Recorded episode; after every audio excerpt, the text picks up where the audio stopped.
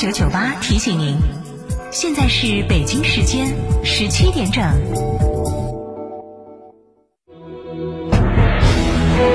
成都的声音，FM 九九点八，成都电台新闻广播。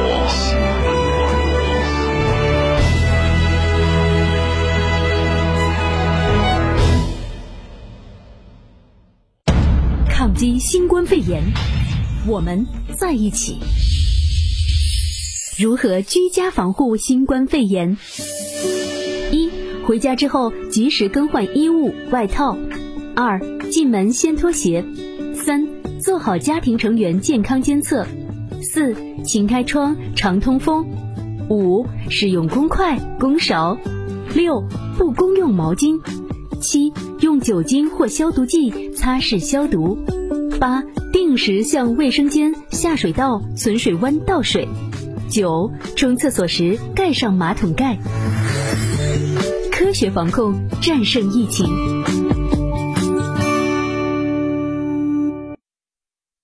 近期参与公共场所聚集性活动或到娱乐场所有什么注意事项？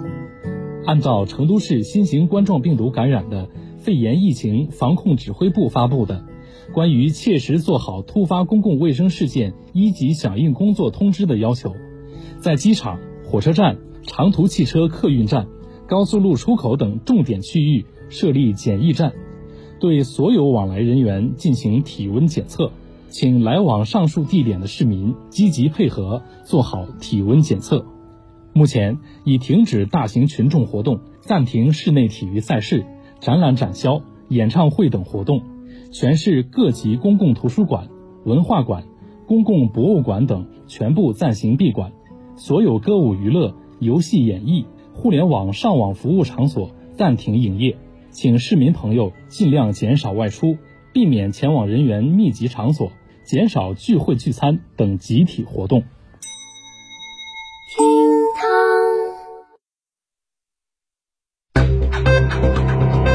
九九八快讯。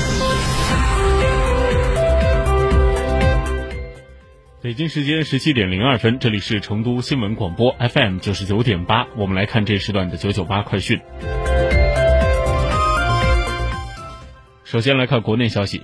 中共中央总书记、国家主席、中央军委主席习近平近日就关心爱护、参与疫情防控工作的医务人员专门作出了重要指示，强调医务人员是战胜疫情的中坚力量，务必高度重视对他们的保护、爱心和爱护，从各个方面提供支持保障，使他们始终保持强大的战斗力、昂扬斗志、旺盛的精力，持续健康的投入战胜疫情的斗争。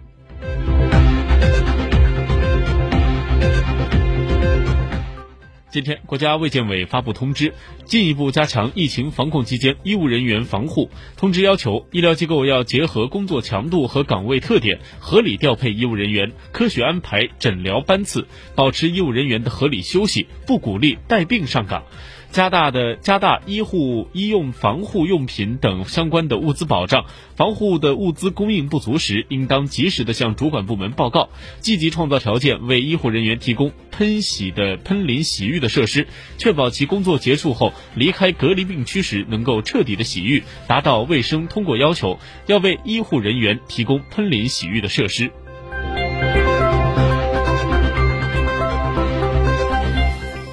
国务院联防联控机制今天下午举行新闻发布会，为了加大对中小微企业的支持力度，目前人社部等出台了新举措，符合条件的企业可以申领稳岗返还。人社部失业保险司司长桂珍表示，目前已向十一万户企业发放了稳岗稳岗返还三十四亿元。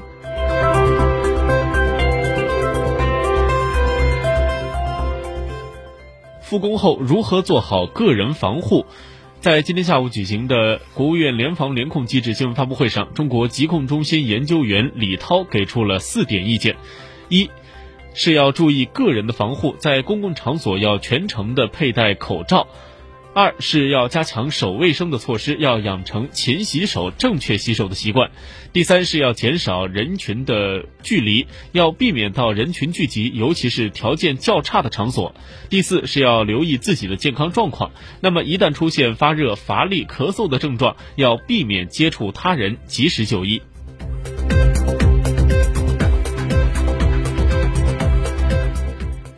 记者今天从公安部了解到，截止到二月十八号，全国公安机关共侦办涉疫情制售伪劣产品、假劣药品、医疗器械、医用卫生材料案件四百五十九起，抓获嫌疑人一千零八十四名，捣毁犯罪窝点四百七十三个，查扣涉案的口罩两千五百余万只，涉案价值达到了一点三五亿元。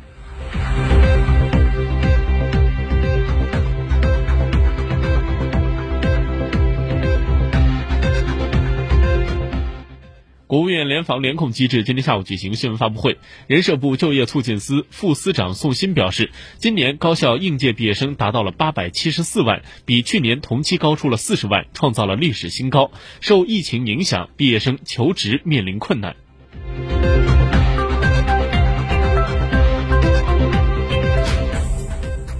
接下来把目光转向国际方面。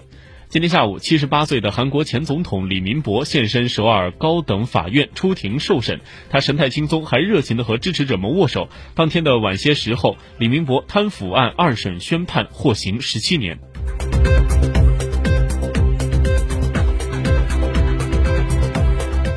最后来看成都的天气情况，预计成都今晚到明天白天阴天有零星的小雨，暂别阳光，气温在六到十二度。之后将连续的迎来晴天，从二十一号到二十五号期间，我市主要以多云或多云见晴的天气为主。二十五号最高可以达到二十一度。这时段的九九八快讯由翰林为您编辑播报，感谢您的收听。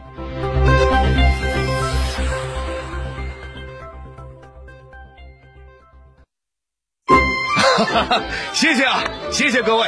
哟，王总来了，王总，王总，王总，里面请，里面请。张总，开业大吉啊！我今天给你带了金山白酒啊。哎呦，都是兄弟还送礼呀，王总大气啊！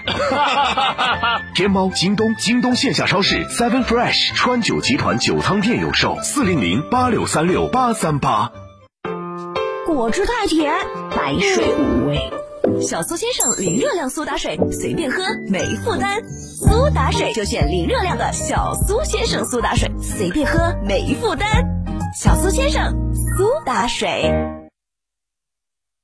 表达或许是种艺术的呈现形式，也是唯一的交流通道。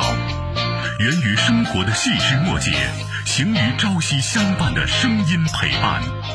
九九八新闻广播，表达于当下的讯息世界。FM ninety nine point eight，您正在收听的是 FM 九九点八成都新闻广播。九九八法治大讲堂由中共成都市委全面依法治市委员会办公室、成都市司法局。成都市广播电视台新闻频率联合制作播出。如果这是你，你，你，那么他就是生命。他清楚每个人心里都有秘密，想想可以，但做出来不行。